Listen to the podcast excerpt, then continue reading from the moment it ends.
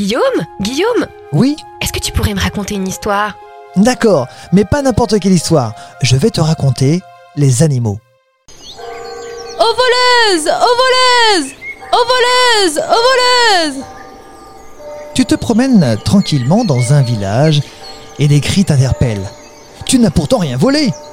Oh, mais c'est une pie. Pourquoi dit-on pie voleuse? Et bavard comme une pie La raison est relativement simple.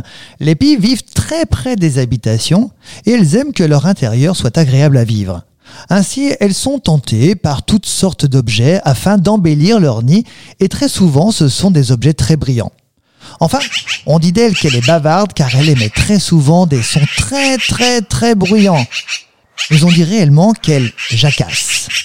Combien de temps vit-elle? La pie vit en moyenne 15 ans. Que mange-t-elle? En ce qui concerne sa nourriture, elle est omnivore, c'est-à-dire qu'elle va manger de tout. Par exemple, des insectes, des fruits, des graines, des œufs volés dans des nids d'autres oiseaux, des animaux morts, des rongeurs et bien d'autres choses encore. Est-elle intelligente? Oh que oui La pie est un oiseau très intelligent. Par exemple, elle adopte plusieurs stratégies afin de se défendre d'un éventuel danger. Si on ajoute à son intelligence son agilité, elle peut facilement se faufiler dans des buissons épineux pour semer son prédateur. Des tests scientifiques ont montré que la pie était capable de se reconnaître dans un miroir, ce qui est très rare pour un animal. Où vit-elle? La pie bavarde occupe tous les habitats terrestres ouverts et semi-ouverts. La condition de sa présence est qu'il y ait au moins quelques ligneux pour la nidification. Les ligneux sont des arbres tels le chêne, le bouleau ou le peuplier et des arbustes qui possèdent un tronc et mesurent moins de 8 mètres. Pour cela, elle n'est pas exigeante et quelques arbustes peuvent lui suffire, surtout là où la présence humaine est faible.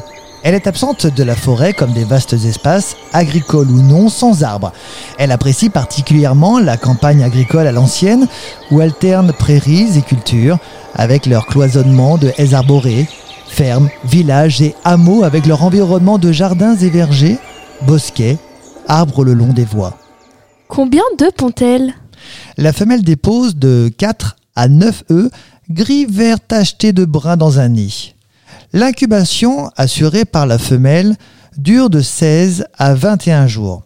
C'est le mâle qui la nourrit pendant cette période et après l'éclosion, les deux adultes assureront l'alimentation des jeunes. Mais ce n'est pas tout, le mâle veille également à la protection de la nichée, n'hésitant pas à poursuivre au vol tout prédateur trop curieux. Les jeunes quittent le nid entre 25 et 29 jours.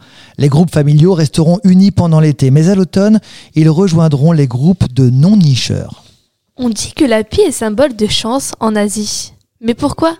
Non seulement elle est symbole de chance, mais également symbole de bonne fortune. C'est un sujet commun dans la peinture chinoise que l'on retrouve souvent dans la poésie chinoise traditionnelle. En outre, dans le folklore chinois, toutes les pies du Tanabata s'envolent chaque année vers la rivière Tiané pour établir un pont qui permette au vacher et à la fille du tisserand de se rencontrer. Ainsi, dans la culture chinoise, le pont devient souvent une relation entre l'homme et la femme. Voilà pourquoi la pie est symbole de chance en Asie. Ce podcast vous a été proposé par Radio Pitchoun et compté par Clara Moreno et Guillaume Covini. Merci pour votre écoute. On vous dit à bientôt pour de prochaines histoires.